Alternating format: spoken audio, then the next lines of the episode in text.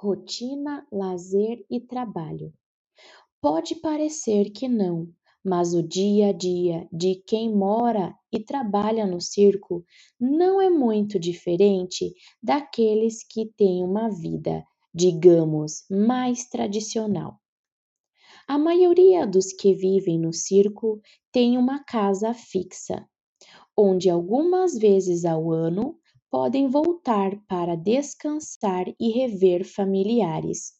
Quando estão em cartaz, rodando o país, a casa é sobre duas rodas, trailers equipados que dão conforto e qualidade de vida.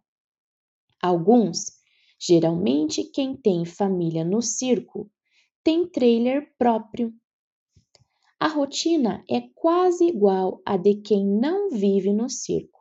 Acordamos, tomamos café, vamos conferir nosso material de trabalho, ensaiamos, vamos à academia, fazemos as atividades do dia a dia, descansamos e só duas horas antes do espetáculo começam os preparativos para entrar em cena. É como qualquer um, explica a artista circense Lorena Beatriz Pena.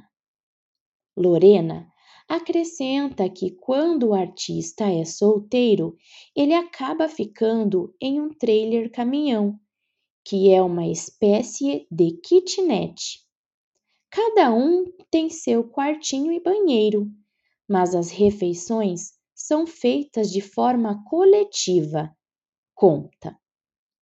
Nossa rotina é alterada quando precisamos desmontar a estrutura, viajar e montar tudo de novo em outra cidade.